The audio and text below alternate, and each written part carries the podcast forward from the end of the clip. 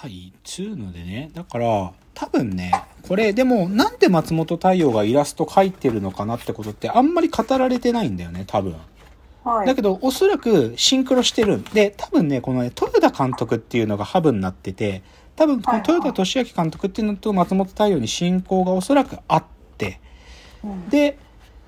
その、まあこのイラスト描いたんだと思うんだけど、でもね、描いてるのは本当に世界観バッチシで、なんていうかその殺伐とした暴力の世界で、理不尽の世界。で、その中のも中心にいる最もこう、なんていうか、理解不能な暴力の象徴としてのナイフを持ったジュニアの絵が描かれてるわけね。ね、すごい、なんていうか、世界観近いんだよ。なんかそのトゲトゲしてる感じ。で、でじゃあ、二つ目の映画でね、これも、これはジュニアが、あの、主役じゃないんだけど、同じ豊田俊明監督が撮った映画で、はい2003年にナインソウルズっていうのがあるんですよ。ナインソウルズっていう映画があって、これはすごい単純。まあ、話を大きくが言うと、9人の囚人が脱走するって話なんだよ。はいはい。でその囚人の一人に千原ジュニアがいるんだけど、こう殺しをして刑務所にいるある。でもこれすごい、すごい出てる連中がすごくて、原田義雄とか、他にその脱走するメンバーね、原田義雄とか、松田龍平とか、で、まだ千原ジュニアじゃなかった千原浩二という名前だった時と、ジュニアさんとか、あとは板尾一二さんとか、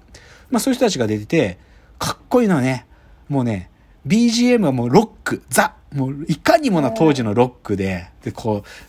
悪い奴らが走ってくっていうその映像がすごくかっこよかったんだけど、うん、で、でね、実はこの豊田俊明さんっていうのが、このポルノスターとナインソウルズの間でもう一個撮っていて、はい。それが実は、この豊田俊明の初期の頃の青春三部作って呼ばれてるんだけど、そのポルノスターとナインソウルズの間に一つ撮ってたもう一個の映画っていうのが、これが松本太陽原作の青い春っていう映画なんですよ。で、この青い春の主役をやってたのは、本当に2回、2回目の映画だった松田龍平なのね。松田龍平が主役だったの。だから、そういう意味で、なんか、この豊田俊明監督3部作の1個目3個目に千原ジュニアが出てて、2個目に松本太陽原作の青い春があるっつうのは、なんかやっぱりなんか時代のシンクロ感じるわけよ、僕は。で、ちょっと話添えちゃうけど、まあ、ちょっと千原ジュニアって人の話してるから、もう一つね、千原ジュニアさんはね、いや、はい本人は別に役者役者してないんだよ。なんか素でやってんの、完全に。だけど、なんていうか表現者だしさ、やっぱりそういう背景があるから、なんかぴったり来る役ってたくさんあってね。で、次ちょっと紹介したいのは、舞台役者ジュニアって話をちょっとしたい。舞台俳優ジュニア。はいうん。で、さっきジュニアさんが家に撮っていてある漫画本 3, 3つっつって、明日のジョー、サニー、松本太陽のサニー、もう一つが、秘密って僕言ったんだけど、はいはい秘密って、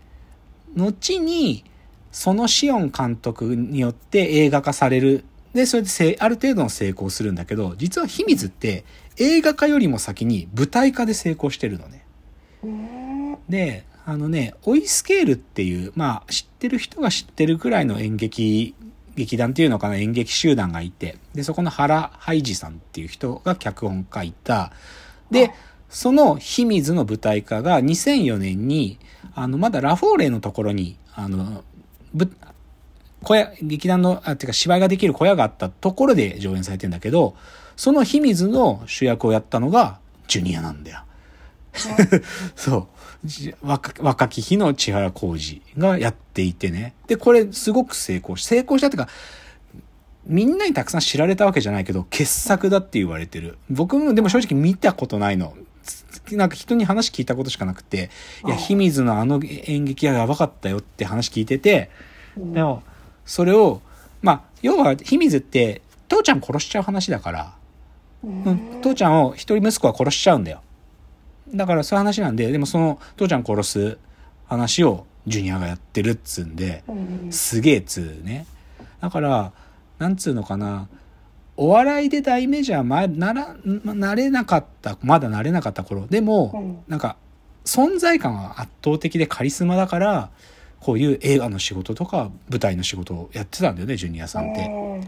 でご本人も別にそのことをなんていうのかな嫌だとも思ってなくてうん。なんか楽しんで今今振り返ってもなんかそういう時代が俺にもあったみたいなな感じなんだと思うんだけどね。うん。なんで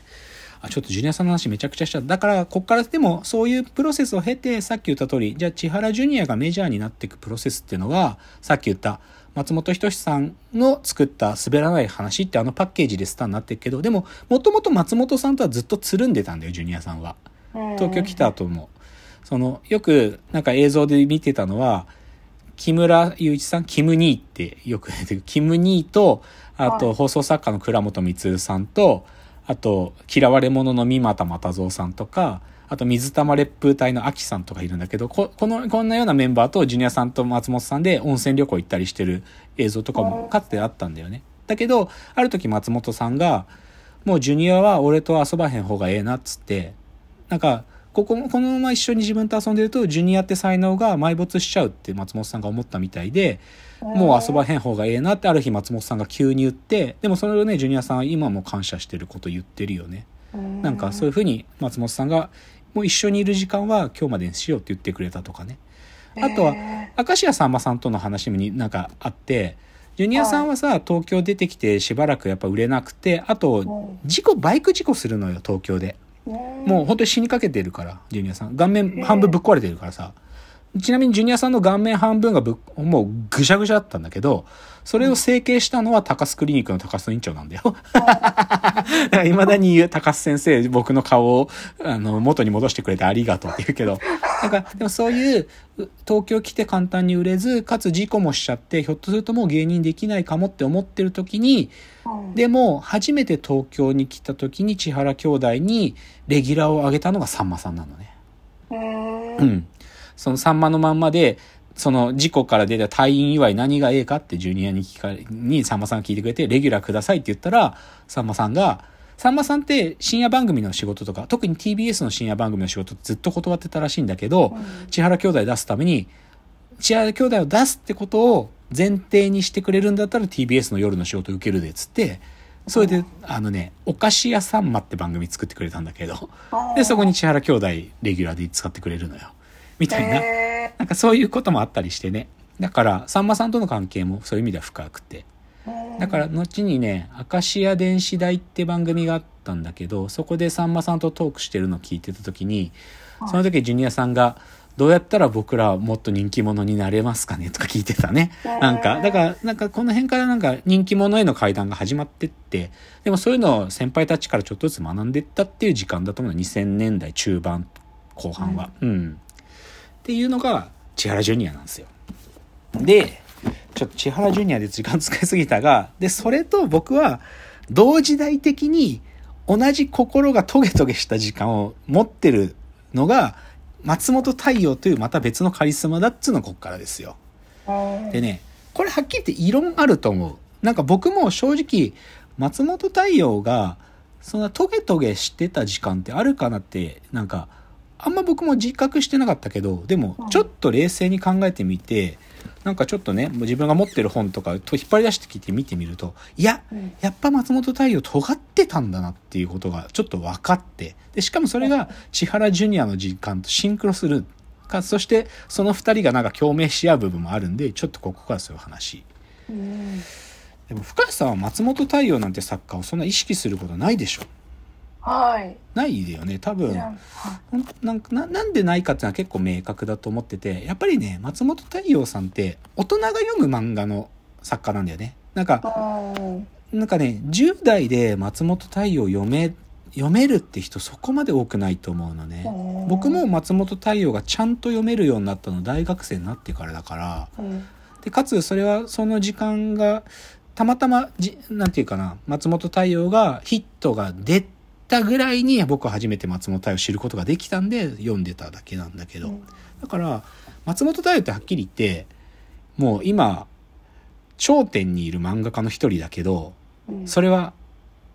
表現っていう意味ね。売れてる売れてないじゃなくて表現っていう意味での才能の序列があるとするとその頂点にいる一人であることはもう間違いない。ぜ